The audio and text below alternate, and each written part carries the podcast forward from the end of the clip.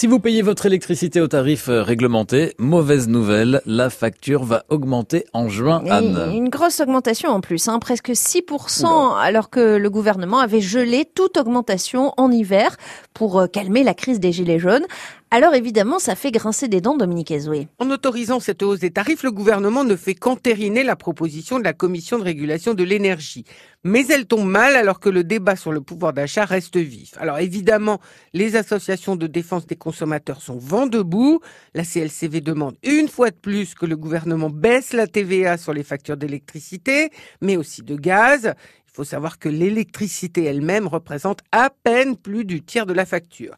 Le reste, ce sont les coûts de transport et les taxes, la CSPE, la contribution au service public de l'électricité qui finance les énergies renouvelables et le chèque énergie, et puis bien sûr la TVA. De son côté, l'UFC Que Choisir souligne que la TVA s'applique sur les autres taxes, elle demande donc que la TVA ne s'applique plus que sur l'électricité elle-même, ce qui, selon ses calculs, permettrait de ramener l'augmentation de juin à 1,3%. Autre critique, euh, l'autorité de la concurrence. Et là, c'est beaucoup plus surprenant. Elle a calculé que cette hausse va coûter plus de 8 milliards d'euros aux abonnés.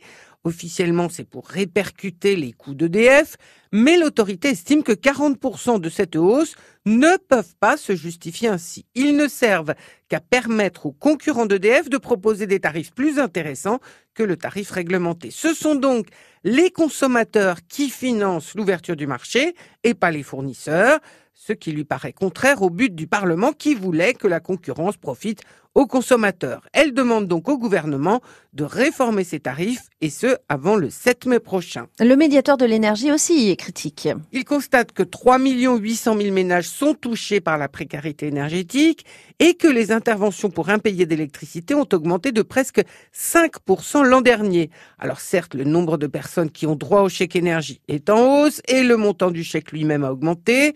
Le médiateur fait deux propositions. D'abord, il demande que les pouvoirs publics mettent en place un fournisseur de dernier recours à qui les ménages en difficulté financière pourraient s'adresser.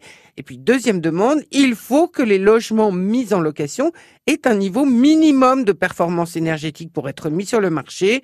L'objectif étant d'interdire la location de ce qu'on appelle les passoires thermiques. Oui, les passoires thermiques, euh, ben, nous, on connaît bien ça hein, ici dans ce studio. Oui, c'est peut-être pour ça d'ailleurs qu'on nous a coupé le chauffage dans le studio. Voilà, c'est à cause du prix de l'électricité.